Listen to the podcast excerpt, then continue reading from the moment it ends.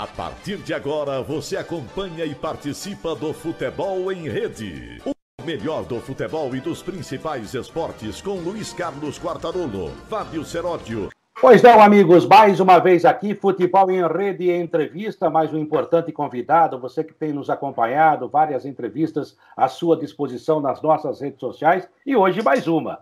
Mais um personagem importante do futebol brasileiro, comigo sempre o nosso grande Fábio Seródio. Boa semana para todos vocês. Ele já está aí, é atrevidinho. Tudo bem, Seródio? Tudo bem, um abraço para você, Quartarolo. Vocês estão vendo na tela o senhor Darcy Luiz Simon. Ele que tem o mais novo da turminha aqui, um jogador de futebol com passagem nos grandes clubes, os grandes estados do futebol brasileiro, com títulos importantes, com muita história legal para contar. Ele tem um apelido também que a gente vai explorar também ao longo do programa. Eu vou deixar para você que foi Santista e ele jogou no seu Santos, para fazer a primeira pergunta. É verdade. Olha, o Darcy é aquele tipo. Tudo bem, Darcy? Obrigado por, no, por aceitar nosso, nosso convite, viu? Tudo Obrigado, amigos. Eu, eu que agradeço ser lembrado. que é isso. E esse sotaque a gente não esquece nunca. O negócio é o seguinte. É, você, Gauchês, cara, não tem como. Não tem, não tem.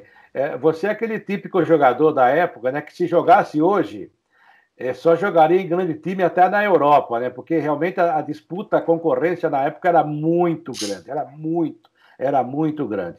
Aí ele falou do Santos, que é o time que eu torço, realmente com, com muita honra e com muito profissionalismo defendeu aquela camisa. Mas, Darcy, dos times que você jogou, aquele mesmo que você falou, nesse realmente eu fui bem. Nesse eu fiz tudo o que podia fazer e outros tiveram alguns percalços, faz parte do jogo, da vida, né, do atleta, mas aquele realmente você falou, nossa, esse realmente valeu a pena. Cara, foram vários, né, eu tive boas fases em grandes clubes, mas eu sempre acentuo mais o, a fase do Atlético Mineiro, né, em 94, por ter, por ter atingido ali uma convocação à seleção brasileira né? Então, mais devido a isso, mas tive boas fases também. No Santos foi fantástico, né? Se imagina, para mim foi um sonho, né? Como um guri do interior aqui do Sul, chegar a Vila Belmiro, né? Jogar com Cuca, Ricardo Rocha, Axel, Almir, Guga, aquela galera, todo aquele timaço que nós tínhamos no Santos, né? Veloso, goleiro, e eu ser uh, capitão do time, né? Botar a camisa 10 do, do rei e capitão do time. Né? Isso era uma, foi uma honra muito grande. E, né, isso, isso é inesquecível, isso não é para muitos né, atingir algo assim. Então foi uma fase maravilhosa, mas eu sempre digo que a do Atlético Mineiro me levou à seleção brasileira. Né? Então eu fui, fui, fui muito bem ali no Atlético Mineiro, que a gente foi campeão também em 95. E aí eu sempre deixo o Atlético Mineiro em primeiro lugar, de repente por causa da convocação. É, mas aí você está sendo injusto, Darcy, porque você tem duas Copas do Brasil, uma pelo Grêmio, uma pelo Palmeiras. Você foi campeão, além do Atlético Mineiro, foi campeão mineiro, você foi campeão paranaense, você foi tricampeão gaúcho. Não faltam títulos para você recordar e aumentar essa história. Não é só a camisa 10 do Santos que ele vestiu. Ele também tirou o Alex do time na época do Felipão na Copa do Brasil, né? que momento, hein, Darcy? É, é. Essa do Alex, cara, Alex é muito meu amigo, eu brinco com ele sempre. Quando manda mensagem para ele, eu pergunto: adivinha quem é o único jogador que te deixou no banco na semifinal? Você lembra bem dessa história? Conta pra gente como que foi essa história, que foi uma surpresa para todo mundo. Eu acho que até pro Alex, quando o Felipão resolveu escalar você. Pois é, cara, eu não sei até hoje, eu tenho que conversar com o Filipão, mas eu acho que até para ele foi surpresa, uma coisa meio que em cima da hora, não é possível que o time treina a semana inteira, né, para pegar o Santos na Vila. E, e o time é titular, lógico, era, era um time que era indiscutível, né, com, com, com o Rogério, com o Galeano, Alex e Zinho. Né, como é que ia jogar nesse time? Que jeito? Qual é outro meia que poderia jogar ali? É, era um super time eu, eu, eu já era satisfeito só por ser reserva ali, né? Porque o Alex, a história do Alex, um gênio da bola, né? grande caráter, grande pessoa. E aí, de repente, nós, nós descemos a vila mas já tudo montadinho, né, para pegar o, Santos de Viola da época. E a gente foi meio como né, sabendo toda a dificuldade que teríamos na Vila, que era um timaço o time do Santos naquele ano. E, e eu fui como reserva, né? O Zéias foi como reserva, e e o Zéias ficamos no, no né, alojados ali no mesmo quarto do hotel. E aquela resenha vai, vai longe, né? E de repente um pouquinho, um pouco, algumas umas duas horas, mais ou menos, não me recordo bem, antes de, de da gente ir para o jogo, o Filipão foi no nosso quarto, né, sentou e olhou para nós dois, aquela cara de preocupado e falou, e aí, galera, como é que vocês estão? Falei, pô, tá louco, né? Numa semifinal, Copa do Brasil, o mundo inteiro vendo contra o, contra o Santos, e que é isso, estamos ligados né? na dificuldade, né? Disse assim: Eu estou pensando em botar vocês a jogar. Falei, mas é lógico, se a gente está aqui, veio para jogar, né? Óbvio, né, Filipão? Ele falou: Não, sair jogando. Falei, o quê? Você está louco, Filipão? Como assim? Não, que conversa é essa? Não teve nenhum treino na madrugada, não, é, Já aconteceu muitas vezes comigo, né, cara? O treino da madrugada ser sacado, mas colocado, que eu me recordo, assim, jogo importante, acho que foi a única, né, cara? Isso aí eu conto em tudo que é lugar que e aí o Filipão né, foi no nosso quarto fazer essa pergunta para nós. Eu falei, homem, você está louco, Felipe? Tá falando sério? Não, o negócio é o seguinte. E aí explicou para nós por quê, né? O time que ele tinha na cabeça, né? Só que ele não queria, não queria expor isso né, antes, porque era uma surpresa. Ele também tinha que pegar o Santos de surpresa para não deixar com que, de repente, o treinador do Santos também sei lá, de repente reavaliasse o seu time sabendo dessas mudanças. Então ele ficou na surdina, né? E acho que nem nem sei se o auxiliar do Filipão ou ninguém da diretoria acho que soube disso só na hora que a gente foi entrar em campo, porque foi um, uma correria dentro do vestiário de diretoria e tudo mais. Né? Uma surpresa foi para todo mundo, tanto quanto foi para mim, para os Zéias, que éramos reservas. Né? Depois aí ficou no, no ficou no banco, acho que era o Arilson, que ia jogar mais adiantado, perto do Paulo Nunes e, e Alex no meio, lógico, né? E aí ele tirou Arilson e Alex e colocou eu e, e Zéias, né? Ele até explicou que né, era um jogo importante para minha característica, era um jogador de, de, de, muita movimentação, de muita intensidade, e conseguia né, ter fôlego para ir e voltar o tempo todo, e um cara goleador grande para segurar dois zagueiros dentro da grande área seria o Zéias né? E o, e o Arilson e o Alex tinham uma característica um pouco parecida, né? Então o Filipão achou por bem mudar completamente a característica do, do Palmeiras naquele jogo, né? E o Filipão nasceu para a lua, né, cara? Aí quem, como é que foi o jogo? Né, um gol meu e outro do Zéias. Não tinha nem como contestar o homem. nem o Alex. Assim nem o Alex nem o Arilson tiveram coragem de reclamar depois do jogo. Né? Depois disso, agora é isso que eu queria saber, viu, Darcy? É, é claro que vocês sabiam que né, nós somos reservas, estamos aqui para ajudar. Eram jogadores importantes, o elenco era forte. Eu me lembro bem que eu cobri o Palmeiras na época. Aí você, você acaba entrando e também o Oséias, que nunca foi um jogador desprezível. Muito pelo contrário, era um artilheiro, um jogador importante também. É, e por N razões e por circunstâncias táticas e técnicas, não, os dois não vinham jogando. Agora eu quero saber como é que foi o outro lado. O Alex e o Arilson, que saíram e que ficaram, foram informados também na hora de pisar no gramado, praticamente. Ó, vocês não vão. Como é que foi isso? Cara, deve ser um choque. Aconteceu um episódio comigo, uns, bom, aquele episódio depois o, o companheiro ali vai falar, né, do, do meu apelido. Gerou aquele apelido. É. Adivinha por quê? Coletivo na madrugada. É. Mirandinha não tinha nada a ver com história, mas, cara, dá uma indignação assim tremenda, né? Porque fazem o coletivo na madrugada, não te chamam, né? Só tu não fica sabendo. E, e, uns minutos antes do jogo, tu fica sabendo que não vai ser jogando. Imagina, ainda mais um jogo grande, né? Como, como era esse, um jogo daquela importância né, do, eram o Palmeiras e, e, o Santos eram praticamente duas seleções, né, só grandes craques no, dentro de campo. Então, imagina o Alex Arilson queriam matar o Filipão e mais meio mundo. Mas fazer o quê, né? Somos comandados, né? A gente, a gente aprende ao longo dos anos a, a controlar né, o, a ira do momento, a raiva e transformá-la em algo positivo. É a única forma de sobreviver nesse meio. Bom, o Quartarolo talvez não lembre, mas a final da Copa do Brasil entre Palmeiras e Cruzeiro, ele cobriu o Palmeiras e eu cobri o Cruzeiro. Ah, inclusive no jogo do Morumbi era a dupla de campo da Jovem Pan, éramos nós dois. E a, a pergunta que eu tenho para fazer para você é exatamente em cima da, do título da Copa do Brasil. Você já tinha vencido uma é, fazendo parte do elenco do Grêmio contra o esporte, mas vencer a Copa do Brasil contra o Cruzeiro, o jogo chamou mais atenção, eram duas equipes maiores no cenário brasileiro. É o, o jogo que mais marcou, o título que mais marcou para você ou, ou não? Cara, marcou bastante, né? Justamente por esse fator que tu comentou.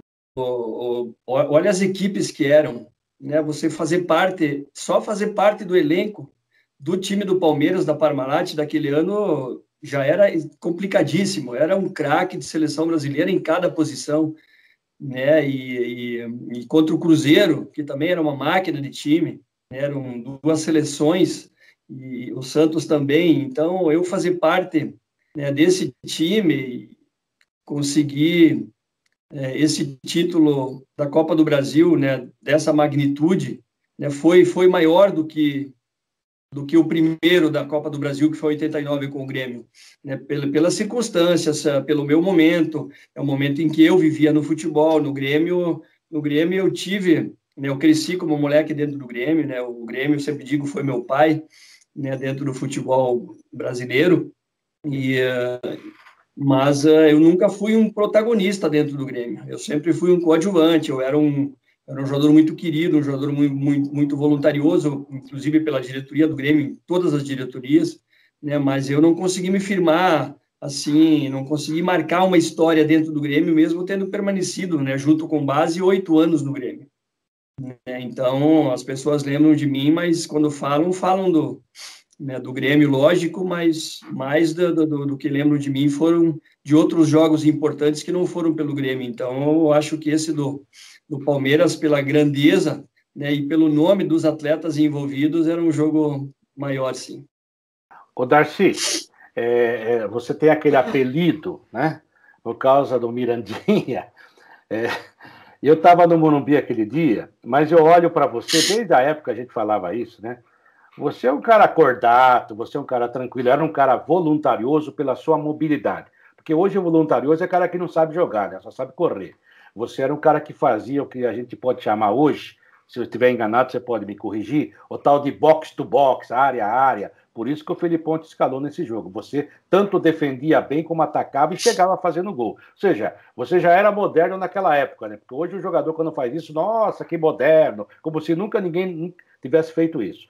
Então você era um jogador de uma utilidade incrível para o time, jogador que tinha boa técnica, jogador que não desperdiçava passe, um jogador que também ajudava na marcação. Se você analisar o time que você acabou de falar aí, ele fechou o meio e ainda ganhou um cara que chegava. Então por isso também que deu certo. E, e nesse jogo do, do, contra o Palmeiras, é, o Mirandinha era muito chato, né? E ele ficou segurando sua perna e você se, tentando se desvencilhar. E ele foi de uma grande infelicidade e você também. Você percebeu que o rosto dele estava na altura da sua chuteira? Bem, bem, bem resumido. Até um pouquinho antes da tua pergunta final, quando eu jogava no Grêmio, quanto a cada o futebol tem sua época, né? Hoje chamam de intenso, né? O Everton Ribeiro, para mim, o melhor bem em atividade hoje. Né? Eu comparo muito com a característica que eu tinha né, porque ele não para em lugar nenhum, ele faz uma confusão tremenda no adversário, ninguém sabe como marcar ele, aonde marcar, porque ele movimenta muito, é muito intenso, muito participativo. E eu me lembro que na nossa época, é, quando eu era moleque, né, era um ponta bem aberto, chamavam de ponta bem aberto, bem ofensivo, agudo, e depois a coisa foi modernizando, e o outro ponta já tinha que ter uma característica de devagarinho fazer um falso ponta vir fechando o meio, e isso eu já fazia. Só que eu tinha, eu tinha dificuldade de ficar na, na, na, na minha ponta esquerda, no caso, que eu fazia o falso ponta, vinha para o meio, e eu volta e meia entrava como centroavante e ia lá para o outro lado, para a ponta direita. Aí eu lembro que o nosso capitão me chamava e me dava uma dura, Darcy, pelo amor de Deus, para na tua posição. Tu tá fazendo uma confusão tremenda, tu parece um peladeiro. E aí eu tinha que voltar para minha posição, né? Aprender a guardar a posição. Então é, é, é, é, engraçado, cara, quando a gente compara as épocas do futebol, né? a modernidade do futebol hoje, né? Chamam, chamam de extrema e não para em lugar nenhum. E é uma movimentação intensa, é bem interessante né? a mudança dessas épocas. Me chamou a atenção porque eu trago isso, né? levei isso para minha vida, as duras que eu levava, porque já era um jogador moderno e não sabia que o futebol se encaminhava para esse tipo de modernidade, né?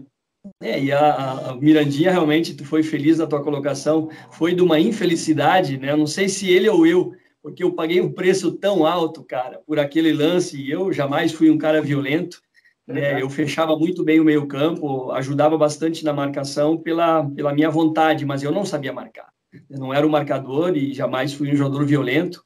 Né? Tanto que no futuro, quando eu fui para São Paulo né, jogar, joguei no, no, Palmeiras, no Santos e em vários clubes do interior.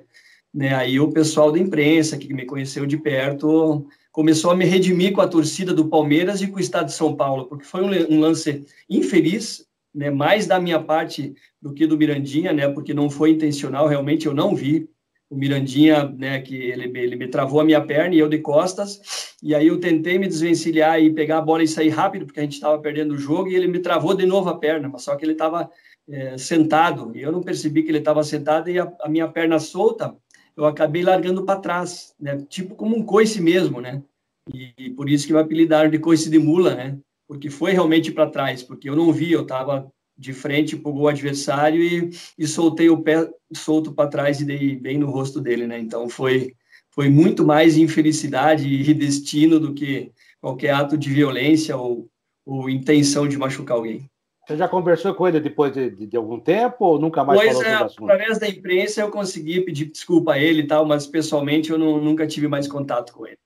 É legal, você está falando a respeito do Grêmio, da história tua do Grêmio, você falou que não foi protagonista, mas, pô, peraí, jogava lá o Cuca, o Assis, o Lino, o time era, era difícil jogar, cara, não era assim tão fácil, não. Eu acho que você pode não dizer que não, não fez gol na decisão, que nem você fez em Curitiba. Mas uhum. você é um cara que tem história no Grêmio, sim, viu, Darcy? Sim, sim, eu tenho uma história bonita no Grêmio.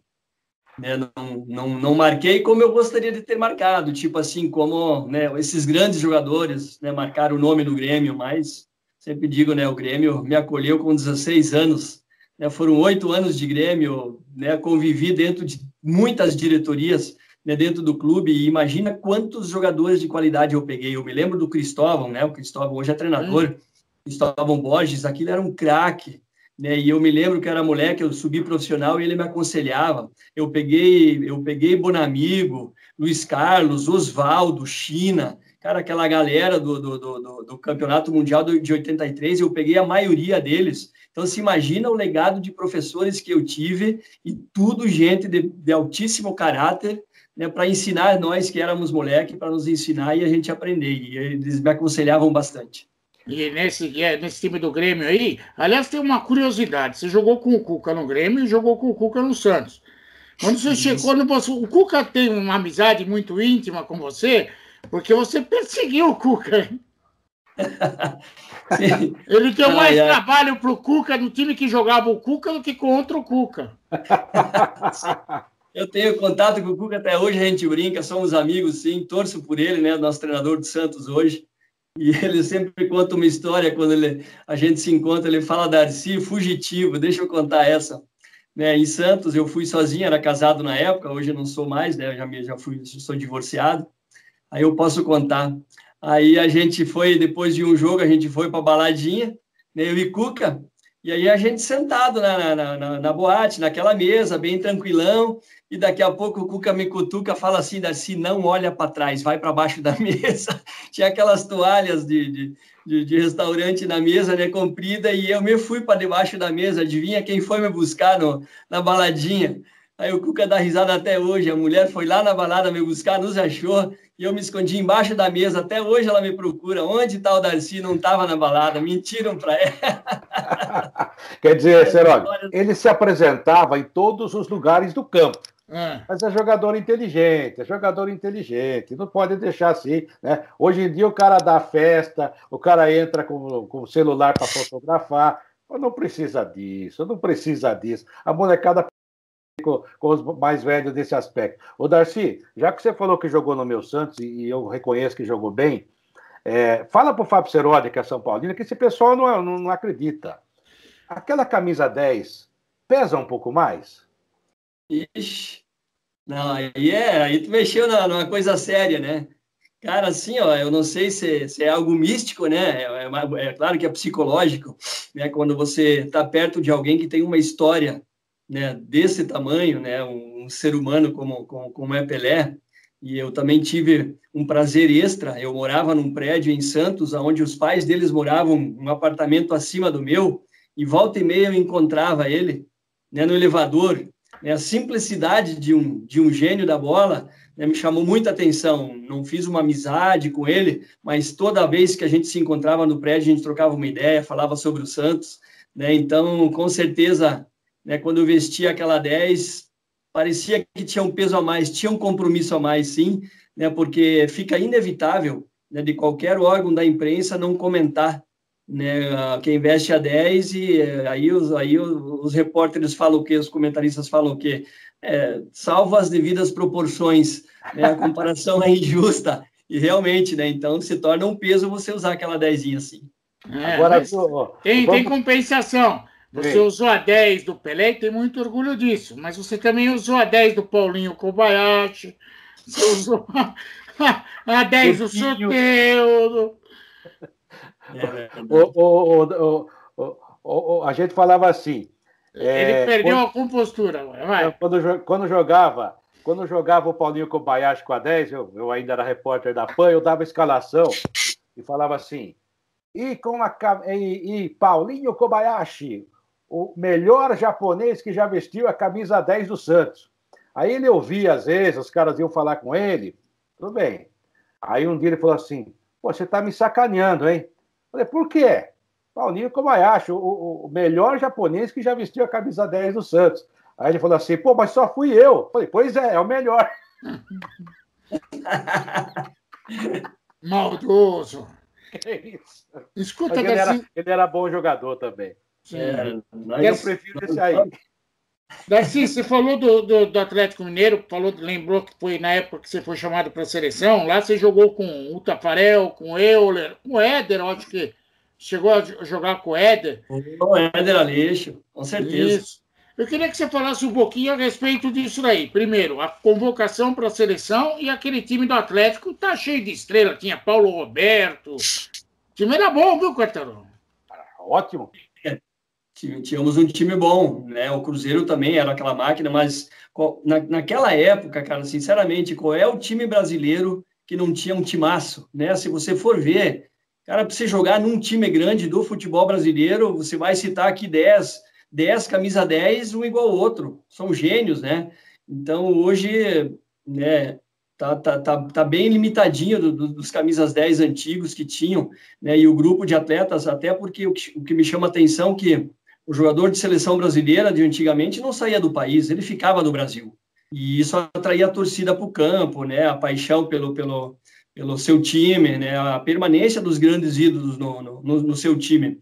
E, e, nós fizemos um time muito forte também no Atlético Mineiro, com, com, com Éder Aleixo no grupo. Éder Aleixo já era um, já era um veterano na época, né, mas uh, a, a, inteligência, né, o passe, o chute, a enfiada de bola que o Éder tinha era uma coisa única que eu vi na minha vida. Eu já joguei com tanta gente, mas me chamava muita atenção o Éder em meio centímetro, ele precisava para te enfiar a bola e te pifar para te deixar na cara do, do, do gol adversário. Né? Então, isso me chamou demais a atenção, a qualidade né, de inteligência, de raciocínio do Éder Aleixo, né, porque ele já era veterano. Eu me lembro que o Levir Coupe, ele montou uma estratégia no Atlético Mineiro, botou o Éder numa função onde ele não precisasse correr muito ele já era veterano. Ele montou um esquema todo em cima do Éder Aleixo, do passe do Éder Aleixo e da, da, das faltas que ele batia. E deu certo de uma, com uma perfeição muito grande. o Éder era muito inteligente, ele não precisava correr muito, né, porque o passe dele era perfeito, o chute. Né, então, eu me lembro que quantas e quantas vezes eu também era um meia de, de, de penetração, né, de buscar espaço, se eu tivesse alguém que fizesse essa função de enfiar a bola, e o Éder fazia isso com perfeição. Por isso que o Atlético Mineiro funcionou naquele ano. E quem te levou para a seleção? foi Zagallo, foi numa convocação, eu acho que foi mais para dar uma satisfação né, ao povo mineiro, né, devido à boa fase do, do, do, Atlético, não foi nem tanto né, por eu ser né, um dos grandes jogadores, de repente, naquela posição, mas mais para dar uma satisfação para a torcida do Atlético, porque realmente eu fiz um campeonato excelente, né, fui, fui eleito em, em Minas né, como o atleta destaque do ano né, na competição no Campeonato Mineiro, enfim, né, teve algumas coisas aí que, que fizeram chamar atenção, mas eu sempre digo, né, foi para dar uma satisfação que alguém do Atlético Mineiro tinha que naquele ano ser convocado para a seleção brasileira para valorizar. E graças a Deus na época fui eu para minha surpresa. Esse é o pão de queijo gaúcho que o Zagallo teve que engolir, viu, Quartarão? Mas o Zagallo, eu adoro o Zagallo, a gente sempre fala do Zagallo com muito carinho, né? Além de ser campeonista como, como jogador, como técnico, às vezes havia muito preconceito contra ele aqui em São Paulo. Ele veio treinar português e aconteceu mais ou menos o que aconteceu com você depois. A imprensa conhecendo mais a pessoa, percebe como ele era. E era realmente é uma pessoa extraordinária, hoje já está aposentado. E isso que eu queria perguntar, né? Porque é, a, houve muita injustiça com o Zagallo através do tempo. É claro que você foi para a seleção, não teve aquela convivência duradoura com ele, né? Mas ele, ah, falavam assim, ah, ele não ganhou a Copa de 70, porque com aquele time qualquer um ganhava. Aí 74 foi quarto, a culpa é do Zagallo. Ou você ganha junto ou perde junto. Eu falava isso sempre, né? E o Zagallo realmente uma pessoa que. E, e quando você citou aí aquele ponta que fechava no meio, para ajudar o meio, para povoar o meio, você sabe que o Brasil de 58, e era o Zagallo, era a cara do Zagallo. O Zagallo foi o primeiro a fechar para o meio, que na época foi, é, foi, foi convencionado como se fosse uma coisa já moderna, mudando o futebol. Ou seja, taticamente ele tinha as suas ideias. É claro que a sua maneira de trabalhar. Como é que foi a sua convivência? Acho que não foi muito duradoura, mas com o Zagallo.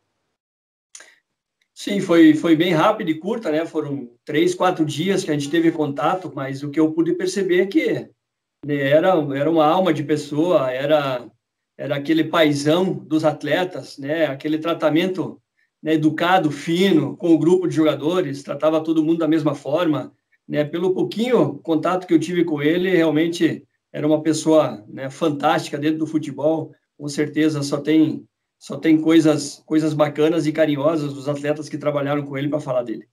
Ainda a respeito da história do Darcy no futebol, contador, ele é um, um, pouco humilde, fala que não foi protagonista, mas vestiu a 10 do Pelé, teve a sua história no Santos, no Palmeiras, em relação à Copa do Brasil com o Felipão, mas teve uma decisão de campeonato que ele foi o protagonista. Foi a final do Campeonato Paranaense entre Curitiba e Paraná Clube. O Paraná Clube, se eu não me engano, era dirigido pelo Márcio Araújo, que hoje é auxiliar do Fernando Diniz. Eu não sei se eu estou certo ou se eu estou errado. E você era dirigido pelo Abel Braga, Darcy? Sim, o que Abel aconteceu Braga. naquela decisão? Você lembra? Ixi, lembro. Se lembro, homem. Foi, foi a, a maior marca né, na minha vida dentro do futebol brasileiro. É, por incrível que pareça, foi no Curitiba né, dadas as circunstâncias, né? Você sabe que quando tem que acontecer uma marca na vida de alguém, precisa acontecer um contexto, né, um conjunto de coisas né, dentro de um contexto todo, e aí a, co a coisa se torna né, mágica e gigante, né? Tudo, tudo fora do normal. Né? Eu fui contratado depois daquela da, da, da minha campanha no Palmeiras de, de 98, eu fui contratado pelo Curitiba. Então, se imagina o peso da minha contratação para o Curitiba né, e de um, e mega, mega time do futebol brasileiro, conhecido mundialmente, né, onde eu, eu deixei Alex no banco na semifinal, né, de repente eu vou para o Curitiba, onde Alex havia sido gênio, né, da onde ele saiu. Então, se imagina o peso que, que restou para mim, né, chegar no Curitiba para fazer aquele Darcy que, que eles conheceram no Palmeiras, né, na, na história aí. E uh, aí em Curitiba eu fui muito bem, né? Muito bem recepcionado. E aí ao longo da caminhada as coisas, né, do, do atleta de futebol, do profissional são, são são fases, né, cara? A gente não vive sempre uma fase só, são muitas fases, muitas etapas. E a pior de todas elas eu vivi no, né, quando eu morava em Curitiba, né? E depois a coisa começou a desandar, descambar. Uh, o time já começou a não ir tão bem, a torcida começou a cobrar, como todos os times, né? A coisa acontece. Aí eu tive uma lesão no pé esquerdo, né, uma lesão de estresse que vocês conhecem, né, que, que é detectada só pela, pela tal da cintilografia, que eu nem sabia que existia esse nome maluco aí na época, né? Eu sei que fratura raio-x detecta, né? E foi o que foi feito, né, pelo departamento médico e jamais foi detectado nenhum tipo de fratura. E eu conseguia treinar, mas com muita dor, né? chutar com esse pé eu não conseguia, isso começou a me limitar e começou a demorar 15, 20 dias, um mês, 40 dias, e não tinha jeito de curar. E aí eu comentei, comecei a entrar em desespero, e aí a, a, a, algum, algum diretor do clube, não me lembro quem foi, decidiu ir na imprensa e, e salvar a pele do clube, pegando Darcy como bode expiatório, né? Largando na imprensa que né, Darcy não merece vestir a camisa do Curitiba porque está fazendo corpo mole e quer ir embora. Por isso que está se fazendo de lesionadinho e não sei o quê. E aí se imagina como é que ficou o Darcy, aquele que o torcedor conhecia do Palmeiras, né, morando em Curitiba. E na, na, naquele mesmo turbilhão que a minha vida se transformou, aquele inferno, né, eu não podia mais pôr o pé na rua, onde eu ia eu era mercenário, né, lesionado, o time né, numa descida, descendo uma ladeira, não estava bem. E aí eu vivendo aquele clima, e aí nasce meu filho, meu segundo filho, Tiago, nasce naquele turbilhão todo, naquele mês, né, com um problema cardíaco, nasceu entre a vida e a morte, né, e aí ficou praticamente 40 dias, logo que nasceu, 40 dias na UTI, né, internado entre a vida e a morte todos os dias, e então, né, aquele contexto da minha vida foi uma coisa muito forte, muito forte né, e isso tudo eu consegui né, gradativamente vencer a recuperação do meu filho, né, nesse meio tempo todo, daí foi o treinador foi demitido, não me lembro quem era, chegou Abel Braga, aí Abel me chamou no canto, conversou comigo, né, ele disse, Darcy, conheço tua história, te conheço como, como caráter já há muitos anos, né, me conta a verdade, o que está acontecendo aqui? Porque o que eu tenho visto da imprensa, Darcy, é horrível. Né? Tu não tem mais clima para permanecer no Curitiba. Falei, por isso que eu estou indo embora, Abel. Eu falei, eu estou indo embora porque não tenho mais clima, não consigo mais nem sair na rua aqui. Eu estou com uma lesão no pé que ninguém descobre o que, que é e eu não consigo mais jogar. E me chamam de mercenário, por isso que eu estou indo embora. Mas, Darcy, eu queria muito contar contigo. Cara, tu é importantíssimo. Eu tenho esquema para o Curitiba aqui que tu faz parte do processo. Tu tá mesmo lesionado? Eu falei, cara, eu não sei, eu não consigo jogar. Ele falou assim, você sabe o que vamos fazer? Vamos para São Paulo fazer exames lá em São Paulo. Falei, opa, vamos embora. Aí fui para São Paulo com os amigos, fiz exames e detectaram a minha fratura. Entendeu? Aí eu peguei os exames, fui para Curitiba e fui para imprensa. É, aí larguei a bomba na imprensa eu, né, para me defender. E aí amenizou aquela situação toda, né, porque aí viram que Darcy não era mercenário, Darcy estava com o pé quebrado, enfim.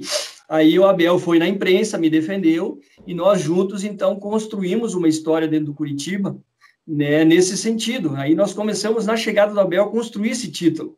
Né? Então foi, cara, é dar um livro recheado de detalhes que são inacreditáveis.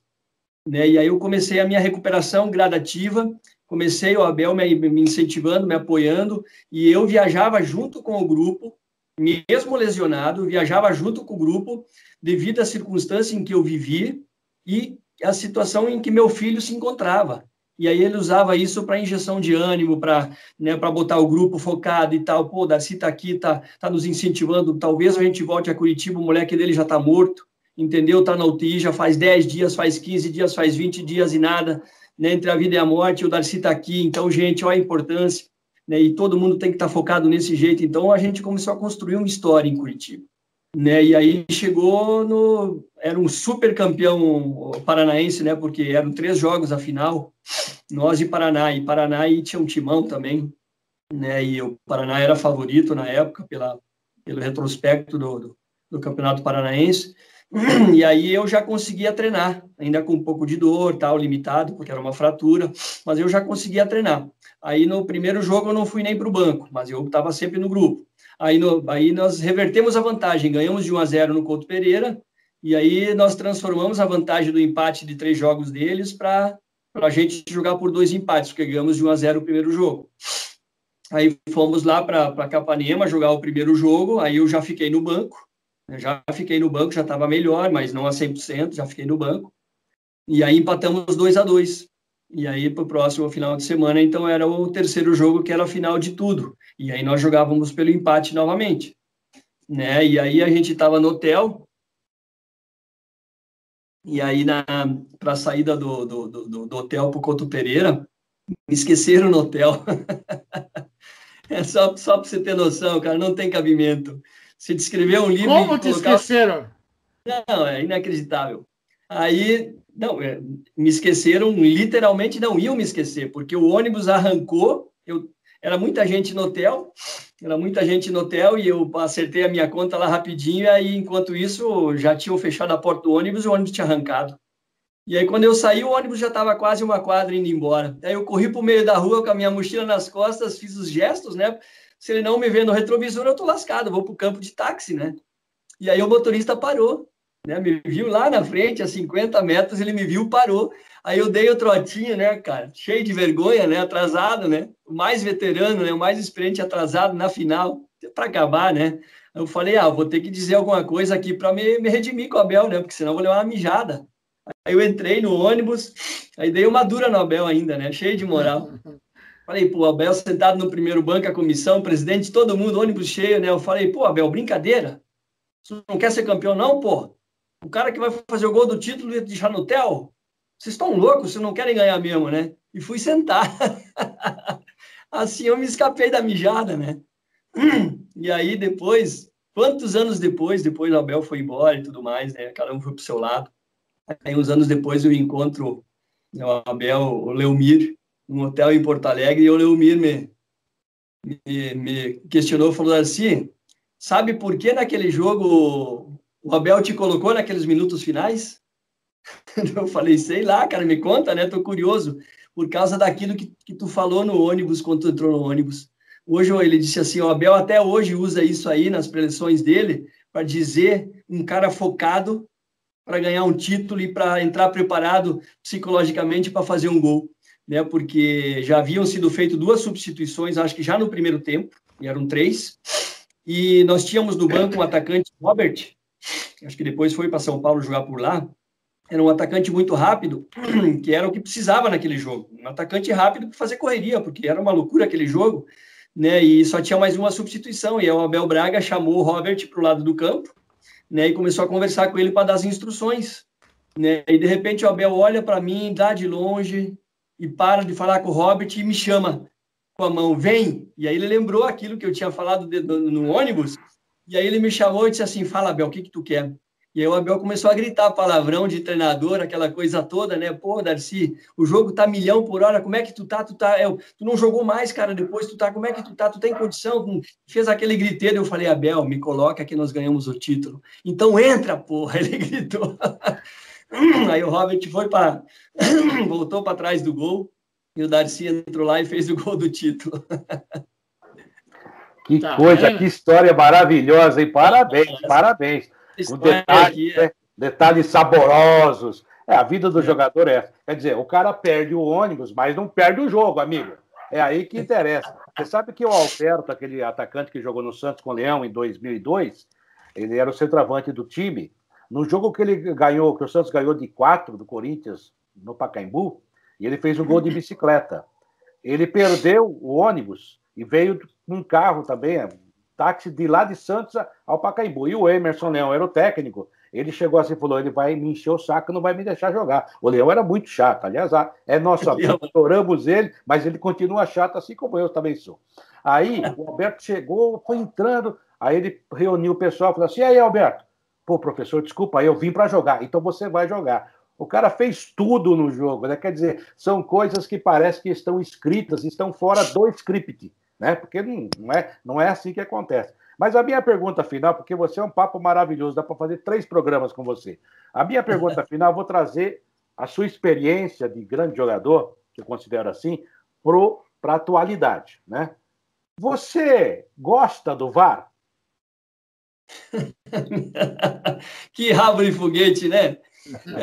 É, é, é, mais ou menos que nem aquela, né? Que tu tá assistindo o jogo e fala, até minha avó fazia.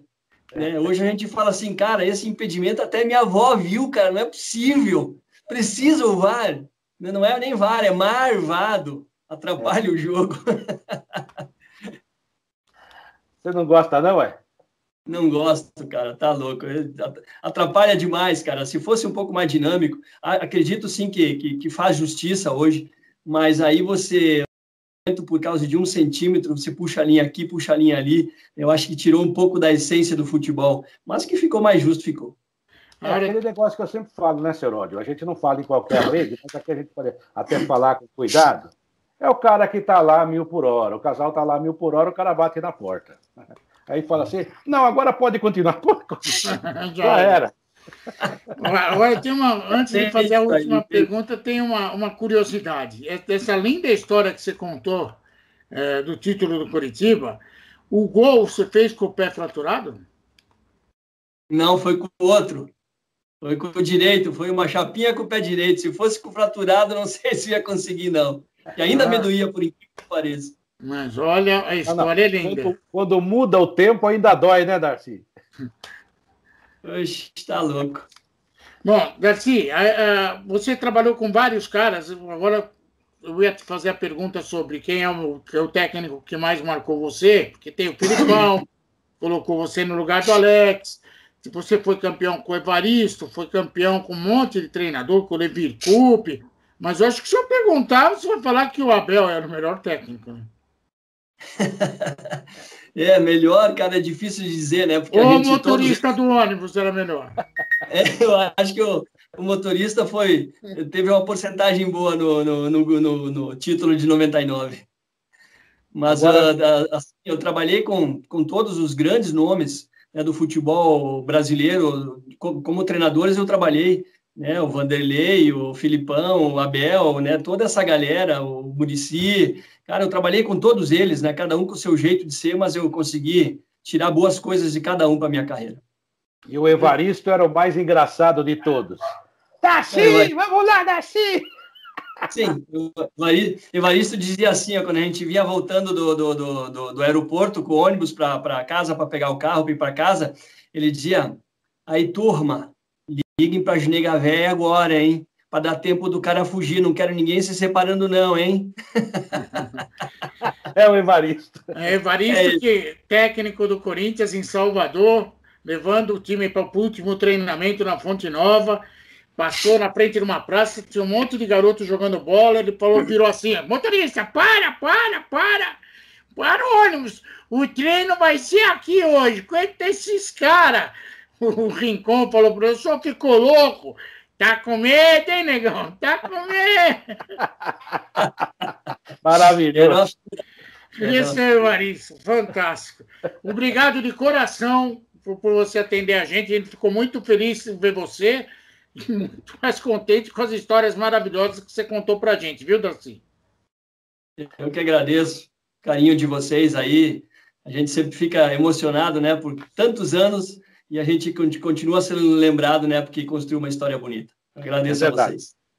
De minha parte também, só tenho até agradecer, se você realmente foi ter uma história muito bonita no futebol, e como tantos outros personagens aqui, porque nós da imprensa temos essa mania de ficar sempre lá falando do Ronaldinho, do Pelé, que merecem, é claro, mas tem tantas histórias maravilhosas do futebol brasileiro, né? De jogadores bons, de categoria, que ajudaram, que tem títulos, inclusive, como você tem de monte também. Você realmente foi um bom jogador, um ótimo jogador. Repito, se jogasse hoje, já era muito moderno na época, jogaria fácil um monte de time, e daí sim iria para a seleção, com certeza. Porque estamos procurando lá um, um, volante que saiba sair de trás e chegar, viu? Sessão do Casemiro está difícil, está difícil, mas vai chegar lá. Olha, só tenho a te agradecer. A pandemia ainda não foi embora, se cuide. Nós que somos do grupo de risco, eu particularmente, vamos nos cuidar e te agradeço demais. E olha, olhando para você, porque a gente, quando vai ficando velho, olha no espelho e fala: nossa, o cabelinho branco, o cabelo foi embora. Seródio, o cara tá mais bonito hoje que naquela época, tá é. bem arrumado, é bem apessoado. Eu falei pra ele. Se ele não pinta assim perto da orelha, ninguém ia perceber que ele ficou mais velho. Ah, mas tá bem não, mesmo, parabéns, viu?